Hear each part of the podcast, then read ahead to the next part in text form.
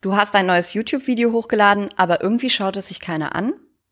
In diesem Video sprechen wir über die Ranking-Faktoren von YouTube und darüber, wie du dein Video so relevant machst, dass es für deine Zielgruppe ausgespielt wird.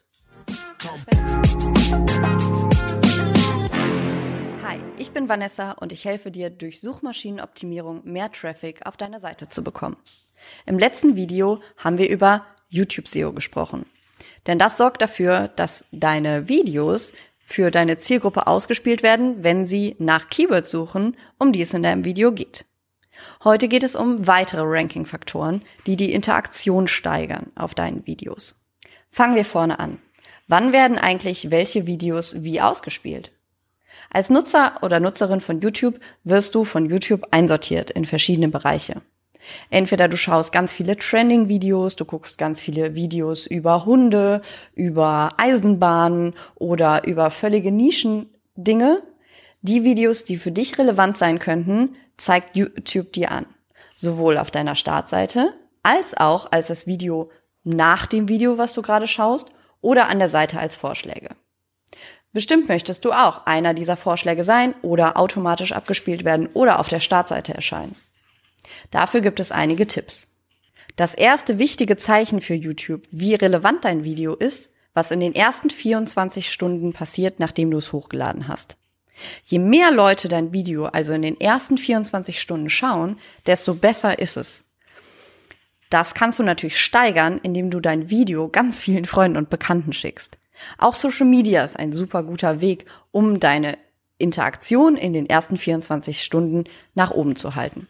Ich empfehle dir also, ein YouTube-Video hochzuladen, auf öffentlich zu stellen und dann direkt dafür Werbung zu machen auf deinen Social-Media-Kanälen, indem du zum Beispiel einen Beitrag dazu machst, indem du es in deiner WhatsApp-Story verlinkst, indem du den Link einfach deinen Freunden und Bekannten schickst oder deinen Kundinnen und Kunden, die sich gerade mit dem Thema beschäftigen. Je mehr Leute sich das dann in den 24 Stunden angucken, desto besser für dich. Der zweite wichtige Punkt ist die Watchtime. Dabei geht es einmal darum, wie viel deine Videos insgesamt angeguckt wurden, also wie viel Stunden deine Nutzerinnen und Nutzer deine Videos geguckt haben. Und es geht um die prozentuale Watchtime. Die prozentuale Watchtime beschreibt, wie viel Prozent deines Videos die Nutzerinnen und Nutzer gesehen haben. Machst du also ein Video von 10 Minuten und die meisten Nutzer springen nach der ersten Minute ab, dann haben sie nur 10% des Videos gesehen. Deine prozentuale Watchtime liegt also bei 10%. Das ist kein besonders guter Wert. Wir wollen eigentlich auf 100 Prozent kommen. Dieser Punkt ist auch besonders wichtig, wenn du sehr, sehr lange Videos machst. Machst du also 30 Minuten lange Interviews, die auch nicht so wirklich auf den Punkt kommen und wo die Nutzerinnen und Nutzer vielleicht sich noch ein bisschen durchhauen und dann nach der sechsten Minute aufhören, ist deine Watchtime sehr, sehr schlecht. Sorg also dafür, dass du deine Videos so gestaltest, dass sie schnell auf den Punkt kommen und du innerhalb von kurzer Zeit sehr viel Input lieferst. Denn wir haben meistens alle nicht so viel Zeit, um 30 Minuten lange Videos zu gucken. Der nächste Punkt ist die Session Duration. Das bedeutet, wie lange Nutzerinnen und Nutzer sich mit deinem Kanal beschäftigen und ob sie nach dem Gucken des Videos weggehen von deinem Video auf eine andere Plattform. Das heißt, das Verlinken deiner Social Media Kanäle oder deiner Webseite solltest du nur machen, wenn du wirklich einen Nutzen davon hast. Und der Nutzen, dass deine äh, potenziellen Kundinnen und Kunden abspringen und auf deine Webseite gehen, höher ist als die Session Duration bei YouTube. Kommen wir nun zum nächsten Punkt, der Engagement Rate. Das bedeutet, wie viel deine Nutzerinnen und Nutzer mit deinem Video interagieren. Dabei geht es darum, wie viele Klicks du bekommst, also wie viele Menschen auf dein Video klicken, wenn sie es zum Beispiel in der Suche sehen oder als vorgeschlagenes Video sehen. Darum, wie viel sie kommentieren und wie viel sie liken. Außerdem misst YouTube, wie oft dein Video geteilt wird. Wenn also deine Nutzerinnen und Nutzer das Video anschauen und dann mit ihren Freundinnen und Freunden teilen, dann ist das besonders gut für deine Reichweite. Thumbnails, das sind die Vorschaubilder für deine Videos. Durch die bekommen deine Nutzerinnen und Nutzer schon einen Einblick, in welche Richtung es in deinem Video geht.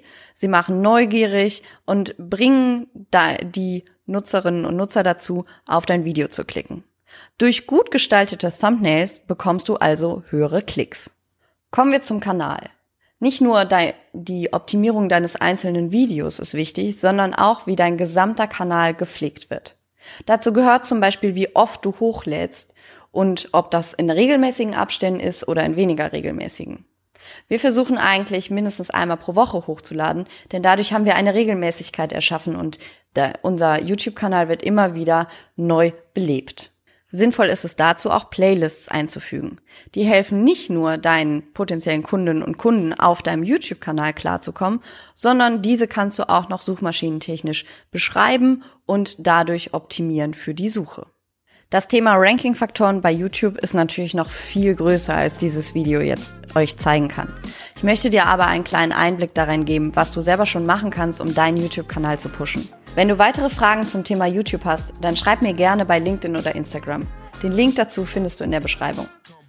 Wenn dir die Folge gefallen hat, dann freue ich mich über dein Abo. Bis bald, eure Vanessa.